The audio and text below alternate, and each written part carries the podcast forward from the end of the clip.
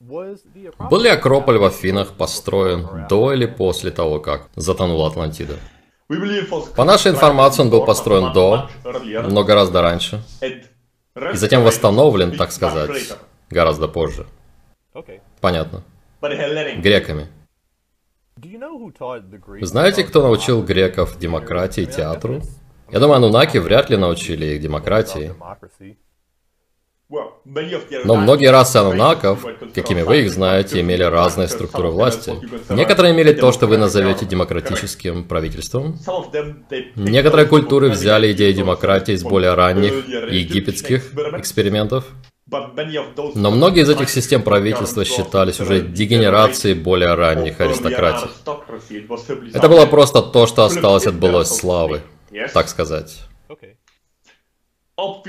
Были разные формы управления, из которых выросла цивилизация. Например, вначале у населения была другая структура генетики, поэтому система была демократической, где люди управляли сами собой, в отличие от олигархии или аристократии, которые были установлены в разные периоды в силу того, что вы бы назвали генетической иерархией между тем, кто уже жил на какой-то территории и кто вторгался на нее. Ясно. Итак, вы знаете, от кого они научились театру?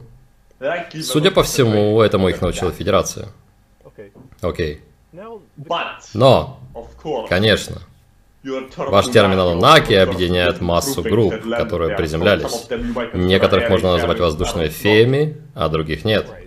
Но, скорее всего, человеческие или как минимум млекопитающие расы могли передать людям такие идеи. Ясно. Итак, культура Спарта кажется лично мне гораздо больше похожей на империю Драка, например, их практики Евгеники и акцент на сильную армию, где должен был служить каждый гражданин. Значит, на них больше повлияла империя, а не федерация? Более или менее, да. Как вы знаете, были войны между теми, кого вы сейчас называете богами. И, конечно, все это отсылки к конфликтам между нами в Империи и Федерации. И, конечно, были боги, которые просто конфликтовали друг с другом на Земле. Они просто набирали армии из населения и отправляли их на войны. И так они влияли на культуры. Спарта получила большее влияние от нас, чем от воздушных фей. Но это уже был период времени, когда у нас не было открытого общения с населением, как раньше. Также их идеи Евгеники, например, практиковались в большинстве древних культур, а не только в Спарте. Спартанцы были просто более жесткие в этом вопросе. Ясно? Вы знаете, кем на самом деле был Зевс? Это просто другое имя Энлиля? Насколько мы знаем, это один и тот же индивид, да. И, конечно, некоторые ваши современные упоминания и отсылки на некоторые истории из Библии, Торы, Корана и так далее, также происходят от этого индивида, который позже был объединен в одного бога. Знаете, почему его ассоциируют с молнией и громом? Очевидно, что это были боевые качества и способности, которыми он обладал.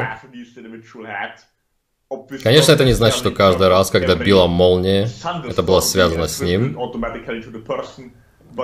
Но средства, которые вы сегодня называете харп, например, подобные были и тогда. А также конкретное оружие, которое могло выглядеть или звучать как гром и молния для населения внизу на земле. Ясно? Был ли он тем, кто основал Грецию? Более современную Грецию нет. Но некоторые древние государства, да. Кем была Гера? Она правда была женой и сестрой Зевса?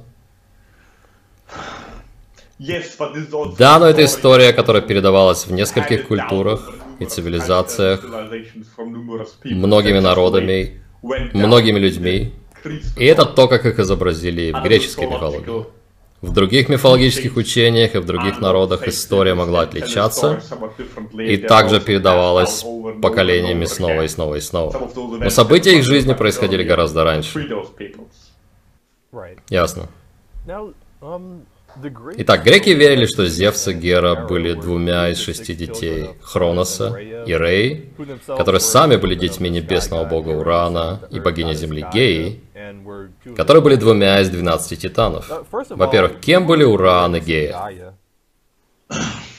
Много из этого просто метафора.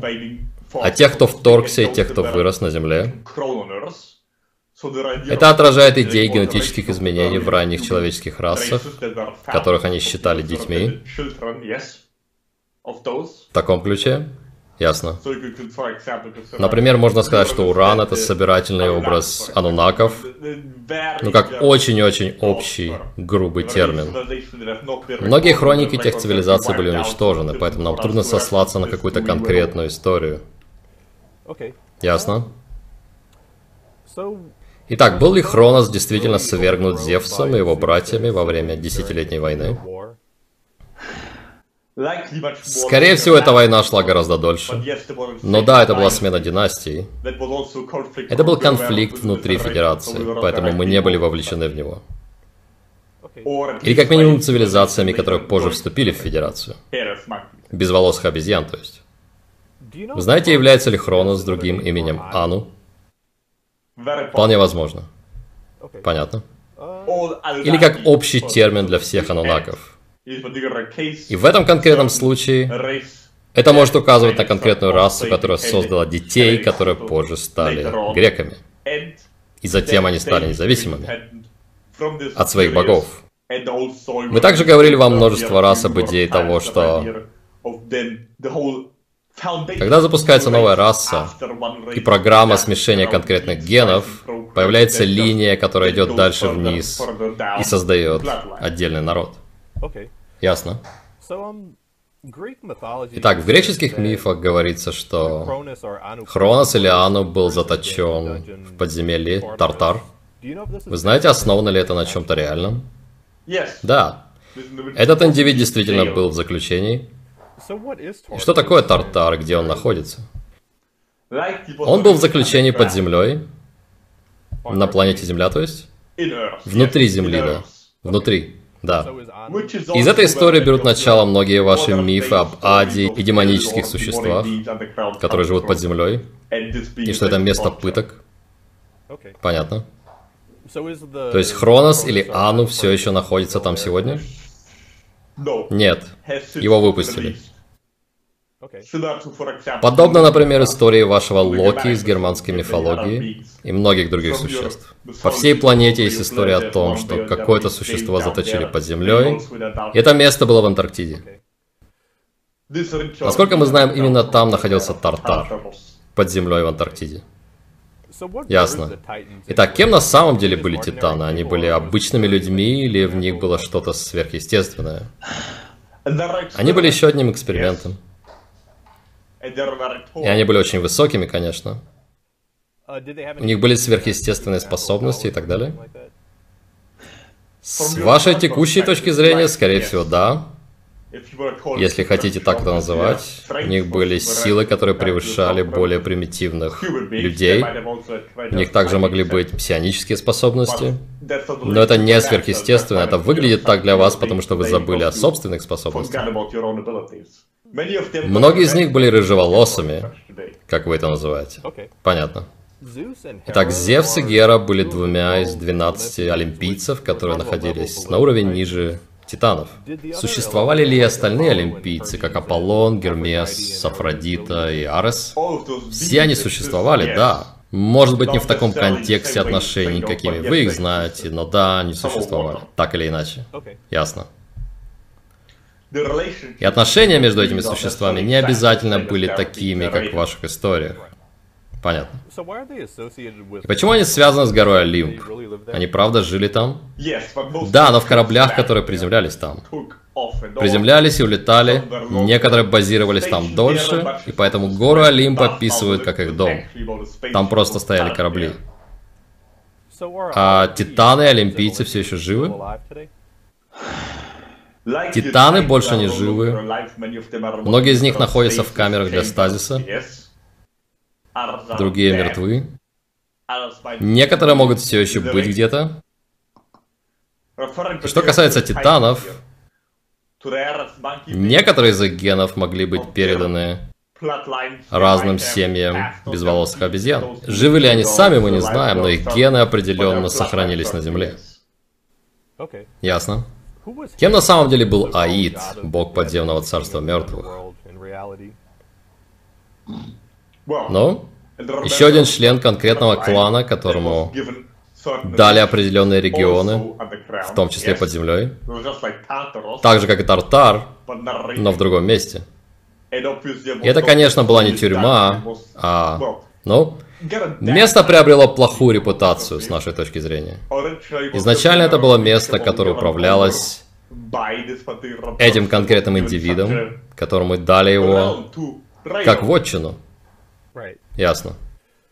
У него правда был сторожевой пес, Цербер? Были эксперименты, которые производили таких существ, да. Но дело не в том, что он просто бегал на свободе там. Это было существо, которое они создали, и которое выжило. Остальные умерли. Они создавались так называемыми иллюминатами. В то время это, конечно, была совершенно другая группа. Не сегодняшние иллюминаты, но похожие на сегодняшних иллюминатов, которые существовали тогда. Они играли с генетикой и научились многому от богов. Они играли с генетикой, не зная, что они делают. Ясно. Кем была Медуза Гаргона? Еще один член большой системы королевской семьи. И очевидно тем, кто имел определенные способности. Она действительно могла превращать людей, которые смотрели на нее, в камень. Не потому, что она была такой уж уродиной. И так как вокруг было много людей, она бы всех превратила в камень, верно?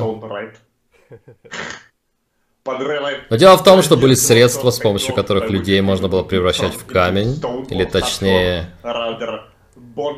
структура тела или молекулы подвергались реструктуризации, подобно вашим тому, что вы знаете из научной фантастики как репликаторы. В этом случае что-то можно превратить в еду с помощью электронных средств. Это примитивное понимание, процесс немного сложнее, но так это описывает ваша фантастика. И в этом случае можно было изменять молекулы тела, чтобы превратить его в субстанцию, похожую на камень. Но не просто если смотреть на нее. Ей нужно было произвести этот эффект сознательно. Ясно. И у нее действительно были живые змеи вместо волос, нижняя часть тела змеи и крылья, как ее обычно изображают. У нее была сильная рептильная генетика, да. Не то чтобы змеи вместо волос, это преувеличение или метафора, ну да. Она любила змеи, она окружала себя живыми змеями, и у нее были сильные рептильные гены, очевидно.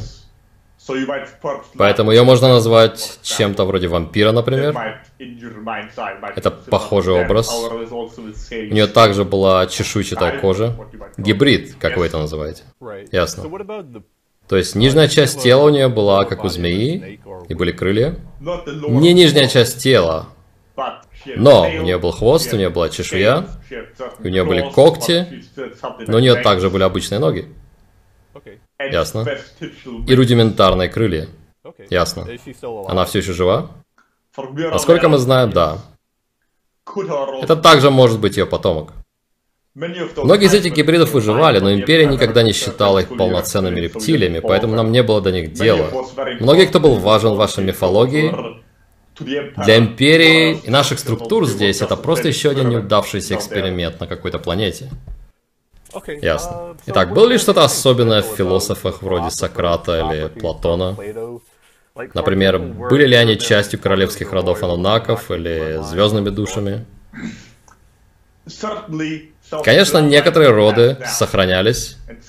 И, конечно, были королевские особы, которые были очень осознанны. И многие ваши философы были звездными душами. Все зависит от того, насколько можно расширить этот термин.